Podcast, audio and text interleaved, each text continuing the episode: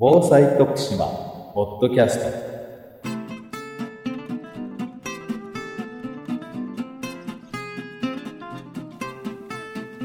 徳島県がお届けする防災徳島ポッドキャスト。今週も防災に関するさまざまな話題についてゲストをお迎えしてお話を伺います。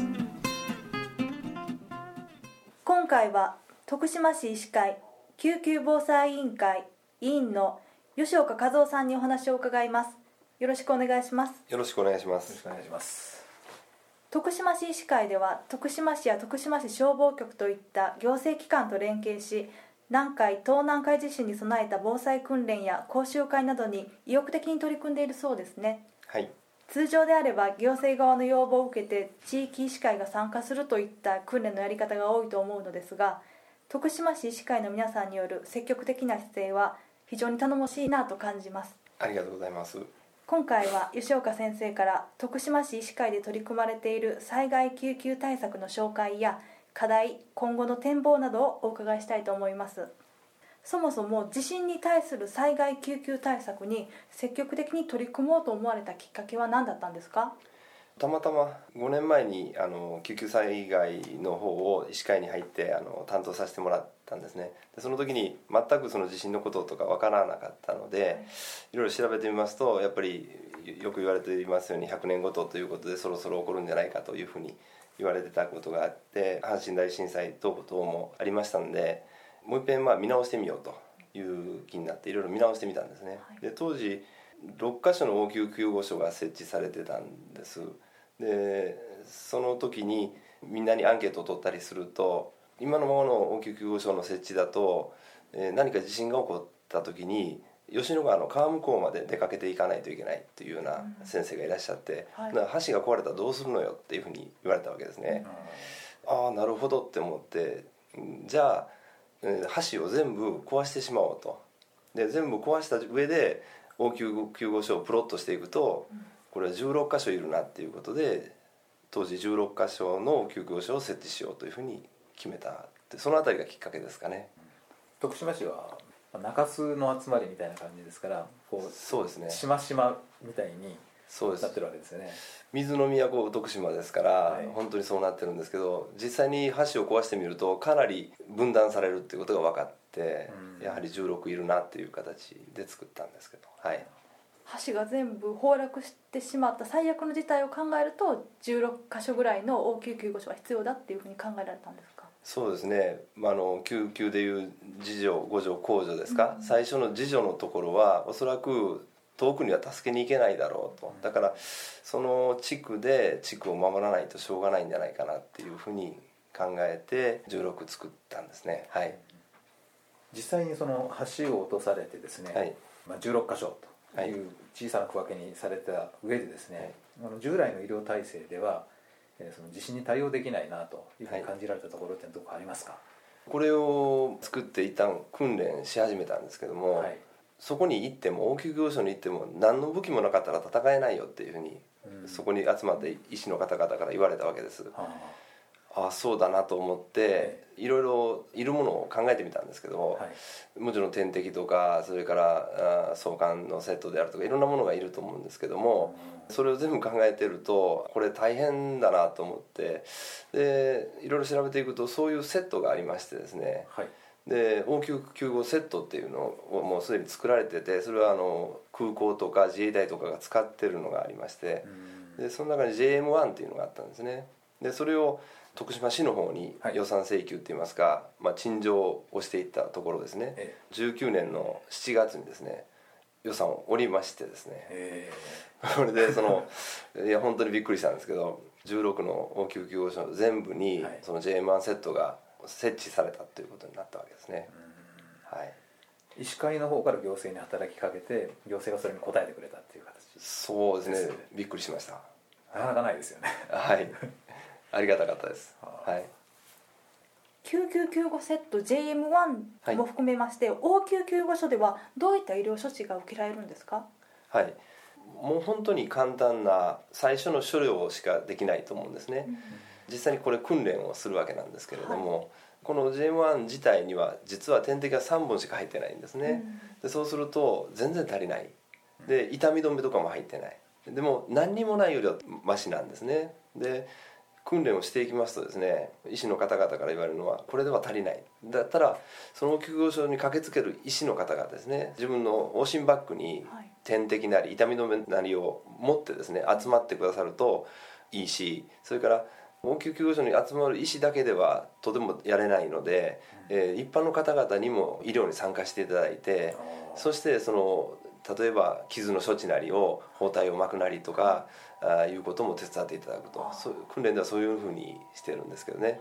あるいはその毛布で担架の作り方とかもですねみんなで一緒にやってですね。はい。その地区をみんなで守ろうと。はい。で先ほどの質問のそのどういうふうなところまで治療ができるのですかっていうことは結局そこである程度のトリアージをしてですね歩ける方と歩けない方重症な方と。で重症の方になると当然応急救護所では治療できないと思いますので、えーそれは小学校が多いんですけども小学校のその校庭にですねヘリコプターで飛んできていただいて徳島が全部やられた場合はですね関西の方とかですね、えーそちらの方に重症患者を搬送していただくとそういうようなことをちょっと考えておるんですけどね。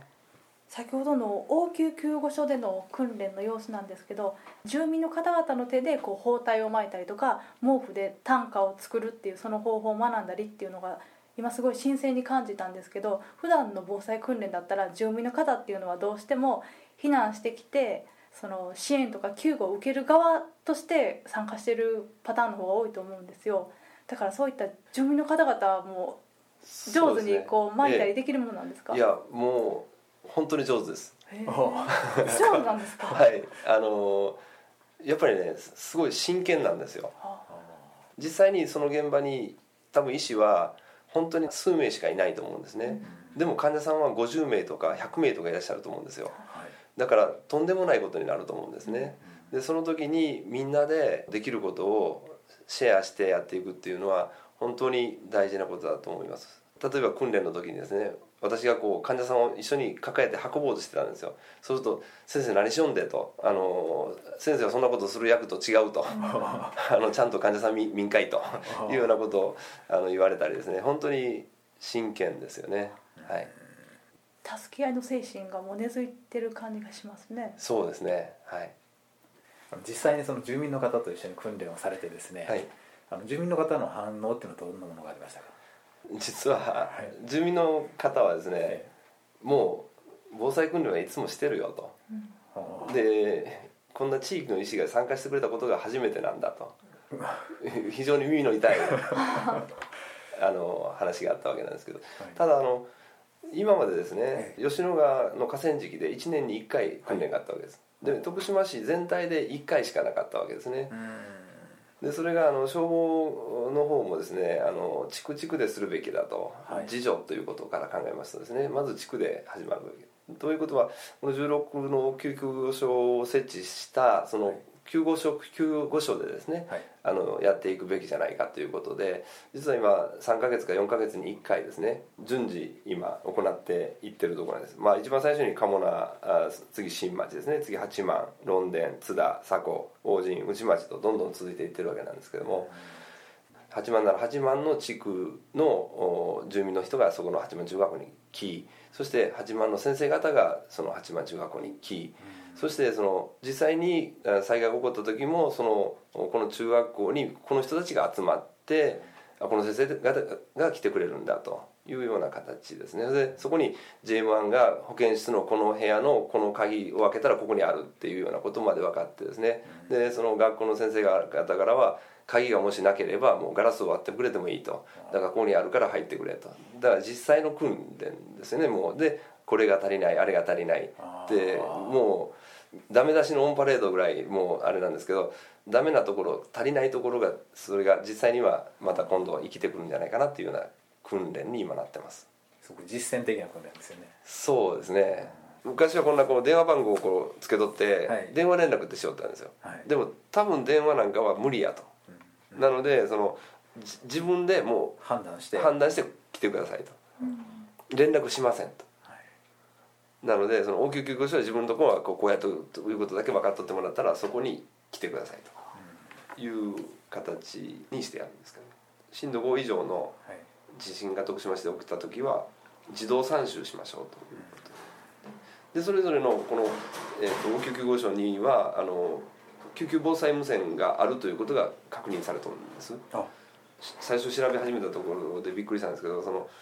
各小学校各中学校各高校全部に救急防災無線があるということは知らなかったんですけどすでにあるんですよ。通じるかどうかのチェックは小がしてるみたいなんですよ、あ だったら携帯が使えなくなっても何かは使えるだろう。それを使えなかったら携帯メール、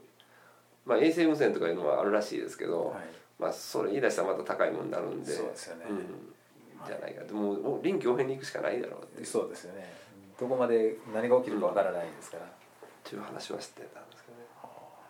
無線がありで、まあ、医薬品が若干なるともあり、えであの応援してくれる先生方がいてそうですね。ってことですよね、はい。で地域の地元の方の訓練は慣れてると。はい。さまざまなそういった取り組みを通して見えてきた課題や今後の取り組み予定などがありましたら教えてください。そうですね。あの実はこの訓練今3ヶ月か4ヶ月にやってるわけなんですけども16を3ヶ月4ヶ月でいきますとまた2年ぐらいで元のところに戻ってくると思うんですけども、まあ忘れた頃にまた訓練をするというような形でこれを続けていくことがまず一つの取り組みだと一つには思っています。でもう一つはその、まあ、ちょうど都合がいいことにこの JM1 というセットの中には包帯とかそういうそのだんだん朽ちていくようなものがありますのでそれは取り替えなくてはいけないんですが2年ごとにその包帯とかを交換してくれるっていう契約まで市が一緒に入ってくれてるんですね。なのでその包帯とかを使ってあ実際に使って訓練ができます。だから災害も忘れた頃に来るらしいんです。あのこういうふうに訓練を忘れた頃にやっていくというのを続けていくっていうのがこれからの取り組みというふうに考えてます。今日はありがとうございました。ありがとうございました